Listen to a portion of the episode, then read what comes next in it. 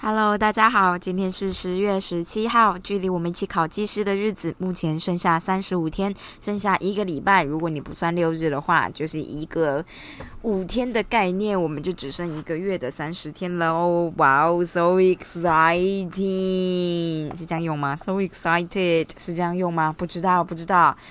好的，我今天看了，诶，好味小姐，好味小姐分享了一下那个神送的吸尘器吧，这样，然后我就发现它有一个小小的垃圾桶。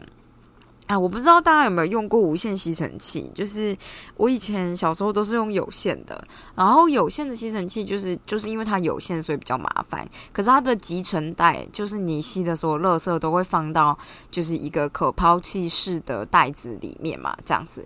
那它就是卡在反正你的吸尘器的屁屁的后面这样，然后等到满了以后，它就会告诉你就是吸力会变差，那你也就是差不多把它拿出来这样。所以其实你的吸尘器。诶，我觉得只有在后期乐色快满的时候，好像才会变臭这样。但是呢，无线吸尘器像是 Dyson 啊，就是像你现在看到了大部分的无线吸尘器，你就是边吸，就是它让你随手吸，然后它可以充电嘛，对不对？可是你的乐色是呃，就比较像环保型的概念，你是吸完然后乐色直接倒掉，所以那个是没有什么塑胶袋什么之类的。我个人觉得吸久了其实会臭，就是当然有可能是。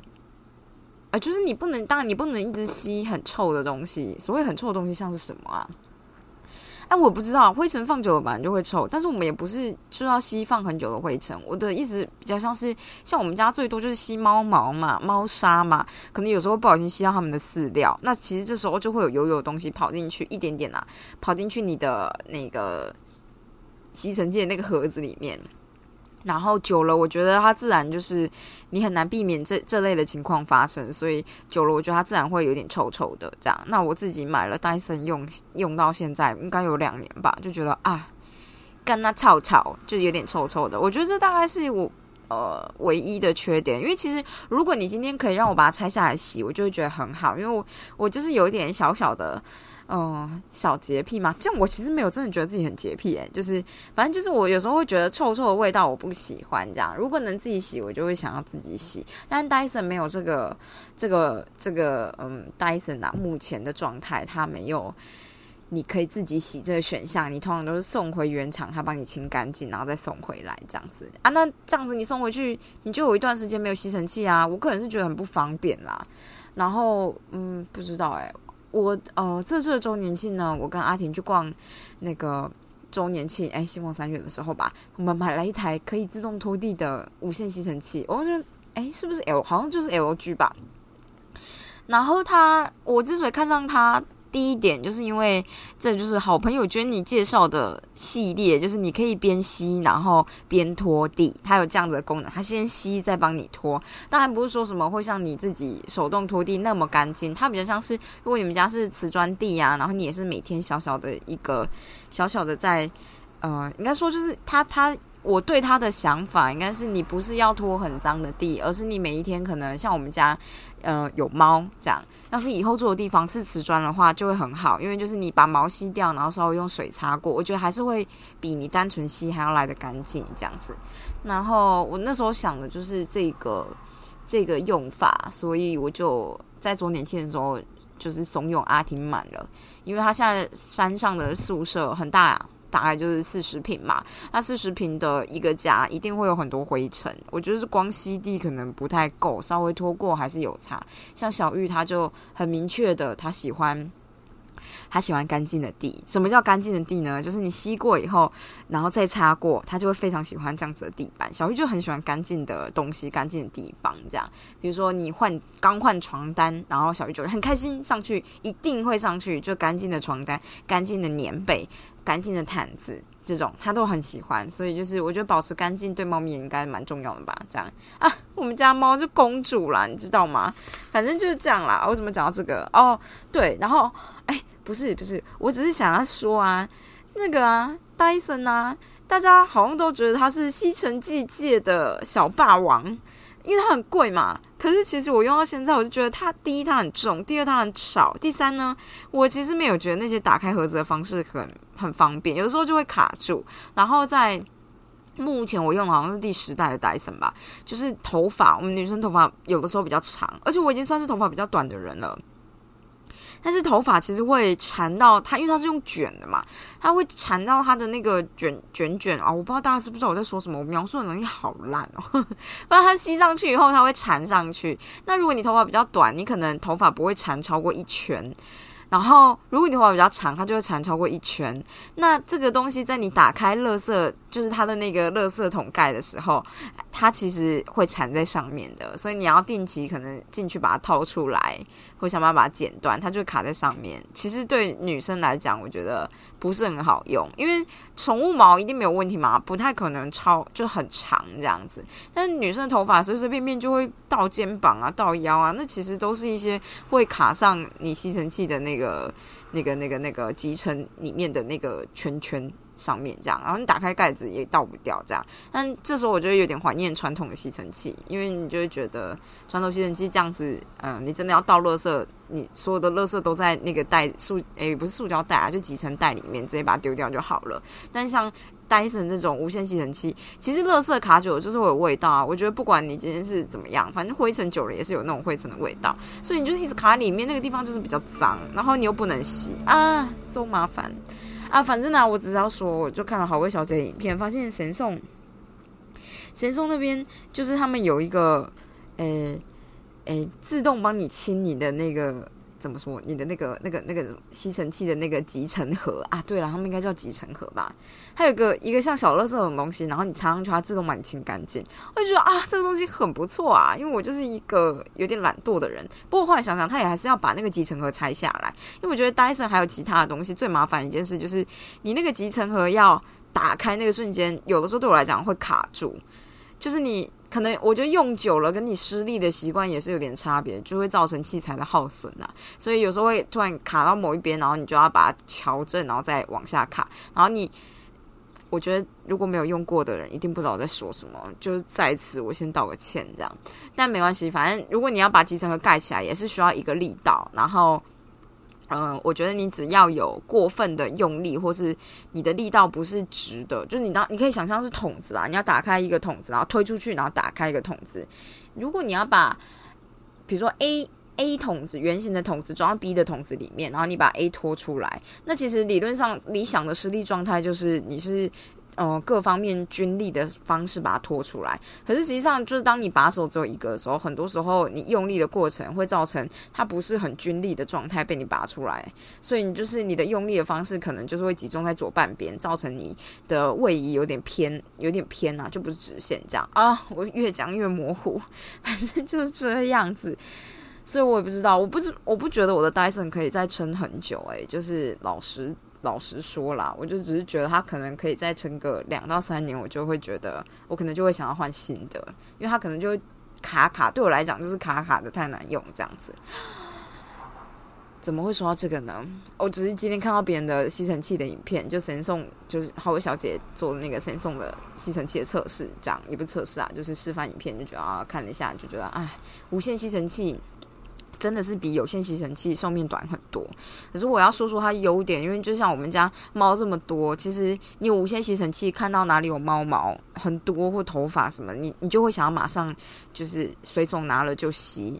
我觉得这就是无线吸尘器的作用。如果你是要吸那种很大片，然后很怎么说，就是诶比较多垃圾的地方，我觉得还是要用有线的，因为就是吸力很强，然后又不受时间限制，然后那些垃圾。就是假假设很脏啊，湿湿的，一点点湿湿的也都没有关系。但无线吸尘器你就不行啊，因为你集成口里面要湿湿，以后就会臭掉，超恶的。然后，嗯，大概就是这样子吧。我觉得能随时吸你想吸的地方，比如说你剪个指甲，发现啊桌上都是指甲，稍微吸一下，感觉是很美迈啦，因为就会瞬间变干净。只是如果是我觉得下一次的吸尘器，我可能不见得会买戴森，因为如果是我说的这种做，嗯，这种需求的话，其实其他款的吸尘器应该都能做到能够满足我的需求。因为 Dyson 就是最重要的事情，就是它吸力很强，但是它也很吵嘛。可是我们如果是单纯吸一些毛发、灰尘什么的，就简易的每天吸的那种，其实你也不太需要用到哦这么强的风力啦，这样子。哦，除非有时候我会吸猫砂。哎，不是那种用过的猫砂，就是我们猫咪就是用完猫砂，就是出猫砂盆的时候都会带一些沙子，然后我们在外面会放一个垫子，这样，然后我我就用吸尘去吸那些猫砂，嗯，说明这也是臭的原因呢，因为你知道猫砂就是各种，像斯坦它就跑到尿啊，然后就带出来这样一个悲剧，啊，反正就是这样子啊。关于吸尘器，我只是觉得，如果我以后家里很大。我也许会想说，是不是应该有一台有线的吸尘器，然后配一台无线的吸尘器？但又觉得这样很麻烦，因为有线吸尘器你要带来带去，所以就还在想啦。但如果有家里有两层楼，我可能就会觉得应该要两台无线吸尘器这样，因为你就是它，就像我说，我看中它的优点就是随时能吸。所以如果今天在二楼，然后我要吸一个东西，我要跑到一楼，我一定会觉得超懒惰。但这样子就是不是显示我也是小公主呢？就跟就是小玉一样啊。就太懒惰了，我们人不能这么懒惰啦！可恶，唉。好的，现在要来继续我们的原子习惯啊。这边有说一个还蛮酷炫的事情，记得我们昨天就是说的，好像就是你要让你自己的，我又忘记第一个是什么东西了，诶，是什么啊？提示，OK，你看。他说要你的提示显而易见嘛，所以他刚刚不就是就是昨天就有说很容易我们就是做很久你就会忘记，那就是你的习惯嘛，这样不是你忘记啊，就是你会直接进行下一个步骤，因为你已经习惯了。那如果你今天要建立好的习惯或者是剔除习惯，你要先觉察自己现在到底有哪一些你没有不假思索的习惯哦。那怎么做呢？就是他这里提供了一个方法，叫做习惯换计分卡。可以帮助你自己察觉到你自己有哪些习惯，这样他就说呢，日本的铁路系统被视为世界顶尖的系统。如果你曾在日本搭火车，你就会发现车长有个奇怪的习惯。他说，列车的司机会执行一项仪式，手指向不同的物体。不同物体，嘴巴喊出指令，嗯，什么意思？他是说，像列车靠近号志的时候，司机会指着号志说：“现在是绿灯。”当列车驶入或驶离一个车站，司机会指着仪表板大喊出确切的时速。离站前则指着时刻表喊出时间。月台上的其他工作人员也会做类似的动作。列车准备开动前，工作人员会指着月台边缘宣布：“月月台边缘。”好好，反正工作人员会指着月台边边缘，全部列车可以放行。每个细节都会被确认、被指着、被大喊出来。这套呢就被称为指差确认。指就是指向手指的指，差差差异的差确认。他说：“这个程序呢，是被设计来减少错误的一种安全系统。虽然看似愚蠢，效果却十分卓越。指差确认减少了百分之八十五的错误，并避免了百分之三十的事故。纽约地铁也采用修改过的指差不喊版本。翻译的人给我出来道歉！指差，反正这什么东西？只指不喊，OK，就是你只要指，但是不喊。”实行不到两年，地铁列车没停妥的发生率就下降了百分之五十七。我真是越看越觉得他翻译的不是很好诶。好，大家听我念的时候，如果觉得卡卡的，你就可以先原谅我。我觉得都是翻译的错，我们要把如果不是书写太烂，就是翻译的错，好吗？就是，而且其实我有时候会先看完，然后稍微想一下，然后再讲的。嗯，我也不知道。好，没关系。反正他说这个这个方法之所以如此的有效，就是因为他把无意识的习惯拉到比较有意识的层次。列车司机必须言而熟。眼耳手口并用，所以比较可能在出错之前就察觉到有问题。他就说，像是他老婆也会有做类似的事情，像是他出门出家门之前，他就会开口清点携带清单上最重要的项目啊，像是钥匙、钱包、眼镜、老公这样子。要是我的话，我大概出门就是什么手机、钱包、钥匙，就这三个，因为这三个是确保你能够回家或者是应对所有呃。所有所所有紧急措施的，因为你就是出门不能没有钱。然后其实现在手机也可以当钱包，所以其实你带手机跟钥匙就好。但总而言之，你就是一定要有钥匙嘛，除非你今天是电子锁什么之类的。哦，我真的觉得就是出门喊一下这个有差。我忘记我是什么时候开始做这件事情的，好像是国国中还高中吧。当你好像是高中，因为高中第一次出，嗯，就是离家住校，然后就觉得我还蛮常忘记带钥匙的。可是因为我刚好跟我同班同学住同一栋，所以我就会问他可不可以帮我开门这样子。然后那时候房东住一楼，如果要等房东回来才拿得到钥匙什么之类的，我就是会先去我同学的宿舍等这样子。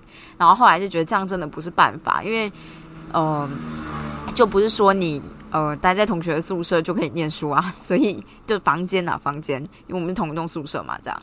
然后，所以我后来就好像就是有一个朋友跟我说，你就是每天出门的时候就念手机、钱包、钥匙这三项是最重要的，因为你今天要是真的没带钥匙什么，你还有手机可以打电话给朋友嘛，这样。然后钥匙你就是真的要带啦，这样。我就觉得啊，好，所以从那个时候我就养成这样的习惯，所以我只要仓促的出门，我都会想着手机、钱包、钥匙。但后来我跟阿婷交往，然后住一起以后，就变成我觉得他要负责这件事情，然后我就比较不会，嗯，做就是出门的时候喊一下，除非我今天就是啊，不过我现在还是会在出门之前就问他说你有没有带钥匙，这样。但是我现在是自己一个人住嘛，我就会特别注意这件事情。嗯哼。好啦，他跟你说，一个行为越是自动化呢，我们就不会更更不会有意识的想到它。当一件事情做了上千次，然后我们就会开始忽略一些东西，预设下一次的状况会跟上一次一模一样。我们太习惯一直以来所做的，所以我们不会停下来质疑这样做到底对不对呢？许多失败都可以归咎于缺乏自我觉察。什么东西的失败？许多什么失败？好，没关系。对自己实际的作为呢，你要保持意识，保持觉察，是改变习惯最大的挑战之一。哎，这一句话听起来中文就很奇怪啊。应该，我觉得如果是中文话，大概说改变习惯最大的挑战之一呢，就是对自己的实际作为保持意识，保持觉察，应该是这样吧？这个为什么他的逻辑没有好好的翻回来？还有我就是念起来怪怪的，我现在是。其实我的中文已经很烂了，我觉得，就是我有时候，我现在就是卡在比较惨烈的状态，我英文不够好，中文也不够好，后我就变成一个莫名其妙不三不四的人类啊！怎么这样子？好，我希望所有的译者都不要再这样子对待我们这些中文不好的人了，你这样子会让我们就是怎么说呢？嗯，虽然有看书，但中文也没有变好，然后还自己觉得很 OK。但是就是真正平常有认真在讲中文，或者是中文逻辑比较严谨的人，就会觉得你讲话不三不四。好，没关系。反正呢，他就跟你说，这就会解释了为什么你那些比较不想要的坏习惯的后果可以展展开偷袭。嗯，什么意思？在个人的生活中呢，我们也需要这种只差确认的系统，这就是记忆记。啊，什么习惯记分卡的起源？习惯记分卡，OK。透过这个简单的练习，你就更能察觉自己的行为。想要做一份自己的积分卡呢，就要先列出你每天习惯的清单。所以你就，他就列出了就是简单的范例，比如说起床、关闹钟、看手机、去浴室、量体重、淋浴、刷牙、用牙线、擦体香剂、体香剂，嗯。把浴巾挂起来晾干，穿衣服，泡一杯茶等等。你就是列完这张表以后，再审视每一个行为，你就问自己说：诶，这是好习惯、坏习惯，还是不好不坏的习惯？那如果是好习惯，你就在旁边做一个正号，就标上一个加号；如果你是坏习惯，就旁边标上一个负号。假如是不好不坏的习惯，那你就放个等号。所以你就比如说起床就是一个等号，但我觉得起床是个好习惯呢。关闹钟对我来讲可能是个坏习惯，代表你需要。我不知道关闹钟这个行为啊，我就一般上班族可能听到闹钟就会醒吧，可是我可能要定个五个闹钟，我才有机会醒。所以关闹钟对我来讲，就是第一次的关闹钟就会是一个坏习惯嘛？是这样子吗？好，没关系。然后看手机不好的习惯，去浴室好的习惯啊，反正就是这样子啊。告诉你，就是你自己评估，你觉得哪些是好习惯，哪些是坏习惯。那。给某一个特定的习惯什么样的记号呢？取决于你自己的目标，还有你自己的情况。对于想要减重的人来说，每天早上吃一个花生酱杯狗可能是坏习惯；但对试图增肌、让身体厚实的人而言，同样的行为可能是好习惯。反正就全部取决于你努力的方向。但是如果是我想要增加的好习惯，有需要写出来吗？他说呢，我不知道，他没有说啊，这是我的问题而已。他说给习惯打分数之之所以有点复杂，还有另外一个原因，就是因为好习惯跟坏习惯这两个标准呢有点不精确。其实没有所谓的好习惯跟坏习惯，只有有效的习惯。所谓的有效，指的是有效解决问题。所有的习惯呢，都以某种方式为你效劳，就像是坏习惯也也是这样子的哦。所以你才会重重复它们。在这个积分卡练习中呢，我们就会为习惯，哎什么？为习惯归类时，请考量长远的益处。一般而言，好习惯带来的最终结果会是正面的，坏习惯的最终结果会是负面的。抽烟或许能减轻当下的压力，但长久看来就不是一个健康的习惯。所以，如果你觉得，如果你到现在还是觉得决定某个习惯是好还是是坏很困难，他很爱用的作者爱用的一个问句是：这个习惯能帮助我成为我想要成为的那种人吗？这句话啊，我念起来很顺，对不对？你在看的时候啊，我会觉得很奇怪。这个习惯能帮助我成为我想要成为的那种人吗？也还好啦，只是有点长。对于我渴望的身份认同，这个习惯投的是同意票或者是反对票呢？能够强化你渴望的身份认同的习惯，通常是好习惯；与之相悖的，通通都是坏习惯。制作积分习惯积分卡的时候呢，还不需要做任何的改变。你的目标只是要注意到实际发生的行为，请不要带评价或批判的观察自己的想法与行动。不要因为错误而责难自己，也不要因为成功而赞扬自己。诶，最后也太难了吧？为什么不要因为成功而赞扬自己呀？好，他就说，假设你每天早上都吃一条巧克力，你就要承认这件事情，然后好像是这件事是别人做的一样，他就要说，哦，竟然会这样做，真有趣。假如你暴饮暴食，只要注意到你摄入的卡路里超过所需；假如你在网络上虚掷光光阴，你就要注意到你正以非己所愿的方式消耗生命。可是我每天的作息都不同啊，这不就是代表我的习惯有点不一样吗？这样要怎么列这个表啊？这真的很需要听讲座，我们就可以举手问问题，就是大家就问说啊，有没有人问题？就说啊，我每天的习惯不同啊，我在做这个习惯积分卡的时候要怎么做呢？就是我可能礼拜一行为是这个样子，六日行为是这个样子，那我只要分别都做出来嘛，这样不是很多余吗？这样不是很浪费时间吗？或者是像暴饮暴食，我也不是每天都做啊，对不对？我可能是某个时候才做，那这个东西就是 casually 做的事情，casually，啊，英文用错了。反正就是，我不是那么常做，可能一个月两次或一个礼拜一次的这种也要列出来吗？还是我应该要怎么样呢？就是到底应该，你你习惯可以每一天列你每一天的细节，你也可以一个列出一个礼拜的平均细节。那今天是要做一个礼拜、一个月、一天的，还是怎么样呢？不知道哎，我猜讲者应该跟我说，看你自己吧。我觉得这种答案最烂。好，没关系。他说呢。反正你把它列出来，然后你把它念出来，他就说听见你的坏习惯被说出来，会让后果显得更加真实，这会为你的行为添加重量，避免你不假思索的重拾恶习。就算只要记得代办清单，就算只是，就算只是要记得代办清单上的某一件事情，这招也很有用。什么意思？他说明天吃完午餐，我要去邮局一趟。光是把这句话大声的说出来，就会提高你实际去做的几率。既有这样做呢，你就让自己承认采取行动的必要，而这可能会让一切变得不同。嗯，我觉得针对这一点呢，我有有一点想想要跟大家分享。我以前也是听人家这样说，就是你把要做的事情念出来，你就比较不会忘记。嗯，可是我后来觉得，这其实会占住你的脑容量一些空间，因为你会一直记得我要做这件事，我要做这件事，我不能忘记。但是当事情一多，你就会记得我有一件事情不能忘记，到底是什么？这样，虽然说你把它念出来，但你还是会忘记。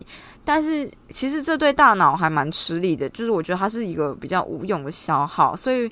我之前有想过一件很简单的事情，就是我还不如把它直接记下来。想到什么你就记到手机上面，代办清单什么不一定要记在代办清单，就是一个便条纸，有点像是便条纸之类。想到什么你就记下来，然后等到你需要的时候就想说，哦，我现在要干嘛？我今天要干嘛？我今天是不是有一件事要做的时候，你直接看，你就不会一直很有负担的觉得好像有一件事没有做。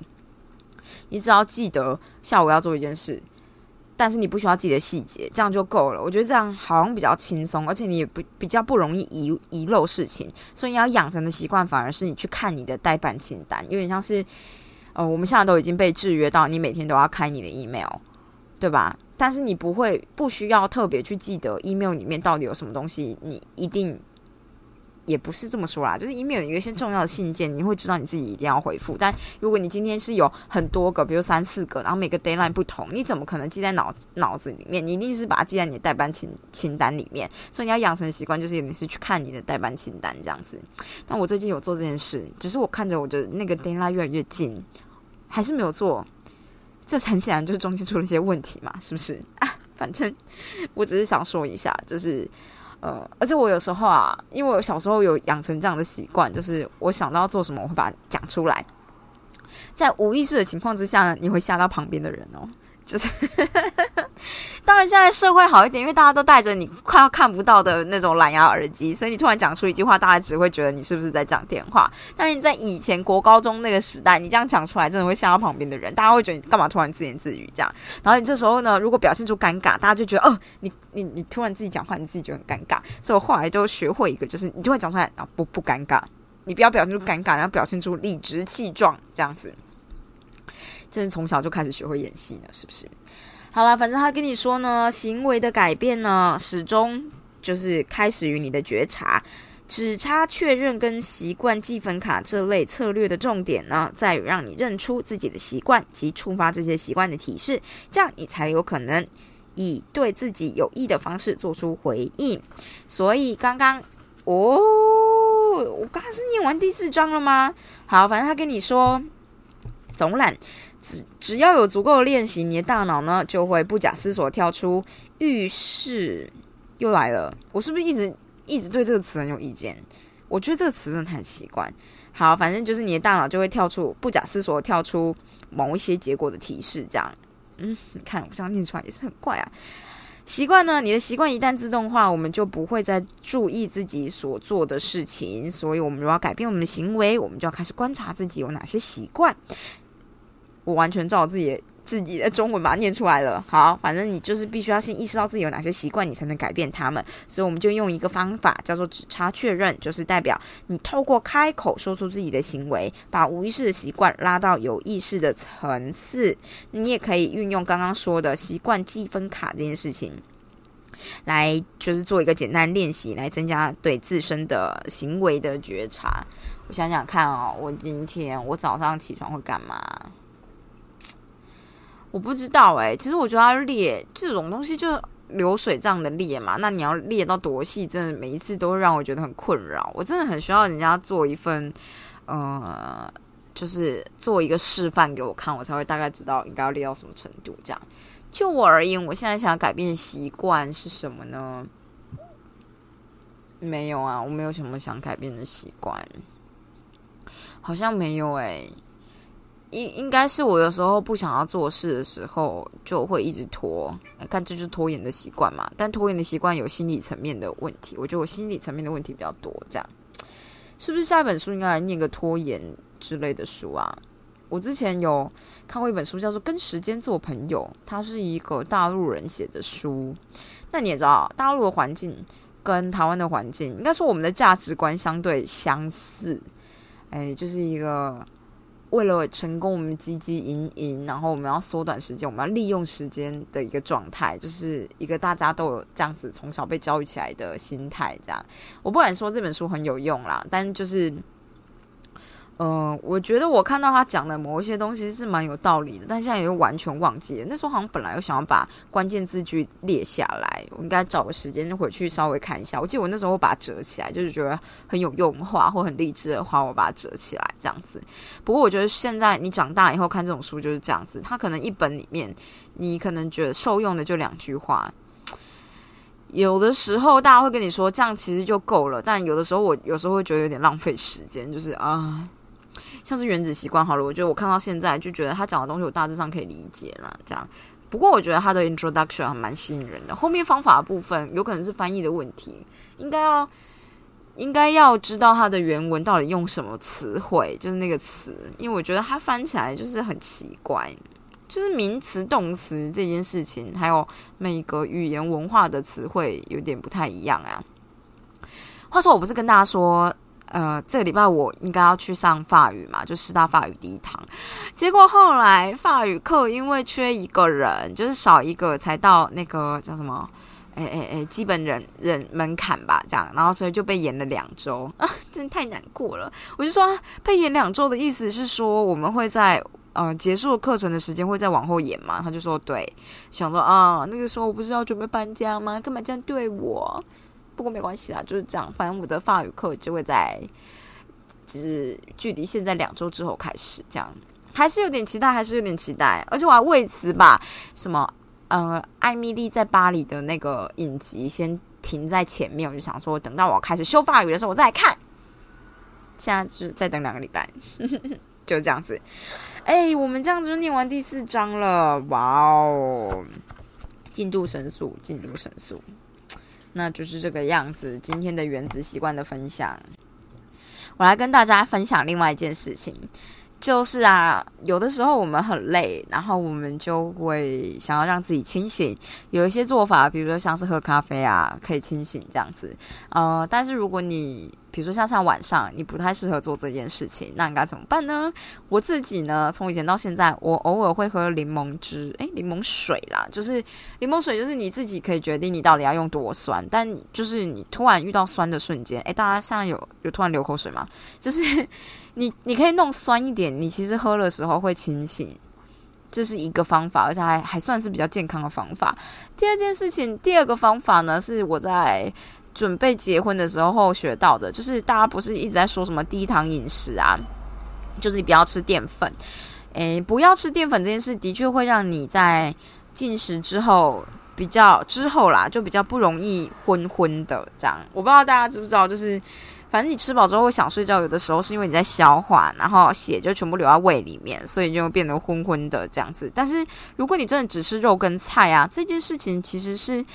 好像真的会让你可能血糖比较平稳吧，我在猜，就是你血糖变动没那么大，所以比较不容易想睡觉。我觉得这个可能是低糖饮食，我觉得最重要的，对我来讲最最大的利益之一。如果我知道，呃，你吃肉跟吃菜，你接下来下午就比较不会想睡觉，我就会这么做。那关于低糖饮食或者是大家的生酮饮食的这个这个吃法啊，还有最近网络上很流行的什么一六八。断食法就是是什么？就是你在所有的进食都要在八个钟头之内完成，然后你十六个钟头不能进食这件事情啊。我后来就在网络上看到一个 YouTuber，然后他是呃，反正他是我朋友推荐给我的，他就是他在密西根就是学校，就美国密西根大学的一个学姐这样，然后他就是做的比较像是科学家的概念，就是他会去查一下你们的，就是这个。哎，这个方法或者是这个这个，反正就是现象背后的原理，这样，所以他就把它称为，比如说生酮饮食啊，或是低低糖饮食啊，或者是那种一六八断食法，称为网红流，哎，网红饮食法这样，因为大家都会说好，然后大家都会推，可是。实际上，他去查那些 paper，paper 可能就只会跟你说，哦，就是目前它的成效，以小部分一小群的人而言，呃，是有效的，或是有什么样的呃状态，但是整体而言，就是样本数还不够，所以不知道会怎么样。这样，那跟大家说说，就是它里面提到一件蛮有趣的事情，就是说，因为生酮饮食呢，就是告诉你不能吃淀粉嘛，可是我们人类有很大一部分，理论上啦，我跟你说为什么？为什么吃淀粉有好处？因为我就是半年吧，我就是结婚准备半年，就是想说瘦比较快的话，应该要吃低糖饮食这样。但真的很贵诶，因为肉跟菜都不是很便宜的东西呀。就在台北啊，在台北就不是那么便宜，所以其实你要吃到饱需要一点时间，除非你真的就是像他们说吃油，就你要吃油，你的热量才够这样。然后我之前就一直觉得这样子。代谢就器官的代谢不会变得很吃重嘛？就是因为对我来讲，我如果平常我可能就吃水饺，水饺就是水煮的，水煮的淀粉、肉跟菜，我自己是这样想的，我就觉得吃水饺超方便的这样。然后，可是如果我今天要吃肉，我可能就是。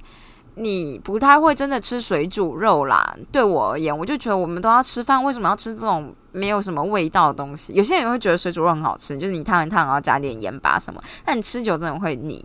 所以如果你要吃肉，你可能买就有一些选项啊，鸡肉啊、牛排什么的。我记得我那时候很常吃鸡肉，吃到最后我都很想吐，就觉得不是那个东西不好吃，而是你太常吃了。那为什么大家都会说低碳、低碳、低糖、低糖饮食很好？可是大家都会，你知道，因为网络上会看到很多菜单都很漂亮、很漂亮这样。可是我就是很忙嘛，不要这样子对待很忙又不想做菜的人呐。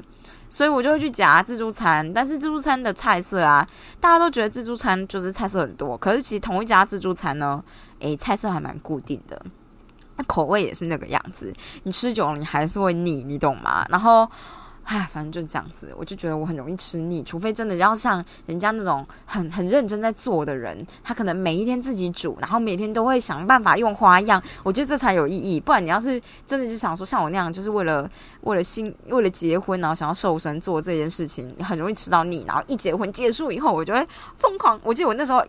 一结束我就开始吃面包，那我就觉得我真的太久没有吃到淀粉了，我要发疯了这样。然后就是现在就变得快要比结婚之前还要胖了，这样好吗？已经变得比结婚之前还要胖。我的意思是说是比就是更早之前决定要开始瘦身之前还要胖了。Oh no！我今天真的应该要好，反正这不是重点，重点就是我只是想跟你说，跟大家说，就是如果你要吃低糖饮食，所谓低糖，那我自己是把淀粉的。量摄取的越少越好，这样子。然后，可我平常本来就吃不多，我平常就不太会吃饭呐。所以就是，其实我第一堂没有瘦很多，我是最后一个月是真的在做完全不吃淀粉这件事情。就真的就不吃淀粉，就是那种什么肉丸你也不能吃，因为它里面可能会掺加一些什么东西的。反正就是真的只吃很圆形的生菜，然后。有油还可以这样，然后跟肉这样，然后包括鸡块什么都不吃，因为外面可能裹一层什么的那个叫就是面皮下去炸哦。我觉得就是吃的比较严格，当然但运动也比较勤，所以瘦比较快这样。但就我我个人觉得还蛮辛苦的，就是我不是那么喜欢一直吃肉跟吃菜，其实我喜欢喝汤跟吃水饺啊。我真的是很平平就是朴实无华的人类。啊，反正这样子，你就是第一，你花费会真的非常高；第二，我就是觉得我，因为那个时候婚前是没有，就是那时候还没有意识到自己很贫血。其实我觉得还蛮辛苦的，就是我的胃，真的会比较辛苦诶，因为你吃肉或者吃什么，就是为了要有调味，可能你会加一点盐巴什么的。然后其实，嗯。我觉得你，除非你真的把鸡肉当成饭来吃，很少人会这样。我知道我有听过有一些朋友，他真的就这么做。他说：“你不能把鸡胸肉想成肉，你要把它想成饭，你就会比较接受它，比较没有味道。”然后我就觉得这个真的是很难呢。但我总而言之，我那时候消化都会比较辛苦，我自己有这样觉得。特别是有调味的肉，你很容易吃过咸，然后你就要喝很多水，然后我就觉得这样子不是很好掌控。像是沙拉也是，因为沙拉就会有沙拉酱，你当然可以说啊，你当然不能吃沙拉酱啊什么哦，你们的人生真的太痛苦了，不行，你还是要加一点。我已经只加一点了，不是加很多好吗？但是总体而言，我都觉得那不是真的很适合身体的状态。我不知道为什么大家有办法做这件事情，因为我觉得我也不是叫大家。然后一直吃饭，就是偶尔吃一点，我觉得其实还是会不错。而且人真的会在你一直缺乏某一个食物之后，你突然吃到，你就觉得这东西真是太好吃了。这样子，我还记得我那时候蜜月的时候，就是在。呃，泰国，然后吃自助餐的时候，我真的是狂拿一些淀粉类食物，我就觉得我一定要吃。然后那时候身体也是不怎么好，但还是一定要吃。比如说，我就会吃可颂，然后在上面加鲜奶油，然后再加蜂蜜这样。因为我那阵子就是不能吃糖嘛，对不对？就是甜的不能吃，然后淀粉不能吃，所以我就直接吃了。就是在这个这个饮食解禁之后，直接吃了这三项，大家都会觉得很夸张的综合体。而且我还记得我拿了不止一次，我大概拿了三四次吧。你就拿那种外国那种高级饭店的那可颂都超大的，好吗？然后就是上面都会有蜜，但我就是一定会再加鲜奶油，在上面再加蜂蜜。我觉得那样真的超好吃，真的很推荐大家这样吃。偶尔吃一吃很不错啦，这样。哎，反正就是这样子。我只是觉得过犹不及啊，就是大家不要。很很很很疯狂做这件事，然后最后就最后就会一个大反扑，这样。哎，我明明就只是要说关于那个这个叫什么呃清醒这件事。哎，我再补充一个，你知道大家一开始这种饮食法出来，其实都是为了要治疗某一些疾病的。就是比如说像是糖尿病患者啊什么的，哎，还有什么我有点忘记，还有癫痫患者，因为嗯，反正都是有一些身体不太。不太对的情况之下，他们做饮食进行一个比较普遍的保养跟疗法，这样子。比如糖尿病患者，就是希望你的血糖的浮动，就 variation 血糖的变化不要那么巨大，这样你身体的的反应会比较好，这样子。所以不吃糖糖分，还有你对糖糖的摄取很重要，这样。来怎么讲这个？好，不重要，不重要。我要回到我的就是清醒这件事。我最近呢，发现第三种清醒的方法，就是呢，大家如果有在看韩剧，就会发现有个高丽的，这是什么人参？所以是红参精吗？就是那种人参的饮品。那个东西呢，实在是太难喝了，因为太难喝，你一喝就会醒。就然后它还不会让你睡不着，是不是很棒？就我记得我那时候。反正就是之前跟房东在重新签约的时候呢，房东就是有感于阿婷是这个国家防疫防疫国家队的成员之一，他就买了高丽的人参精，然后就说：“哎呀，医生也是辛苦啦，就是买了这个来补一补，有点像买鸡精的概念。但鸡精呢，我个人是觉得还蛮好喝的。可是这个红人参精啊，这东西。” Super 难喝，难喝到炸，它很苦，然后它那个味道真的是啊，很浓郁，所以你真的一喝就醒。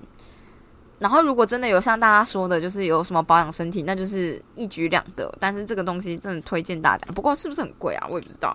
然后我只是觉得，哇，真的是，就是让自己清醒的方法有很多种，这就是其中一种。你可以喝那种让你 不知道。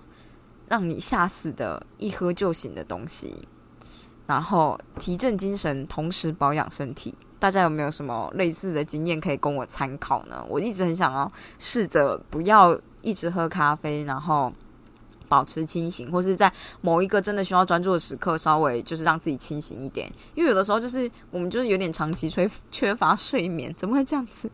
作息不正常，对不起，我道歉。但就是这样子，我们作息不正常，然后。有点缺乏睡眠，所以我们在需要做事的时候，就会想要立马清醒。这个立马清醒，这个瞬间的差异呢，可能可以靠咖啡，但咖啡渐渐的没有用了。